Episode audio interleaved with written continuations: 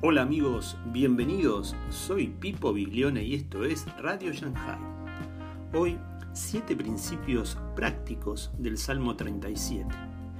Vivimos tiempos difíciles y es necesario ir a la palabra de Dios.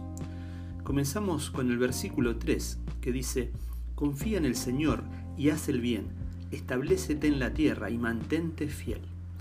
Aquí encontramos tres principios decide confiar en el Señor es el primero. El segundo, haz cosas que le den gloria a Dios. Y tres, medita en la fidelidad del Señor.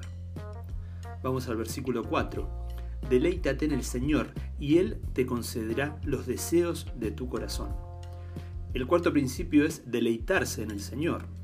Vamos al versículo 5.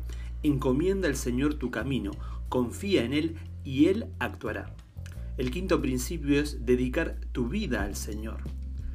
Vamos al versículo 7, la parte B, dice, no te irrites ante el éxito de otros, de los que maquinan planes malvados. El sexto principio es, deja tus preocupaciones al Señor. Ahora vamos al versículo 7, la parte A. Guarda silencio ante el Señor y espera en Él con paciencia.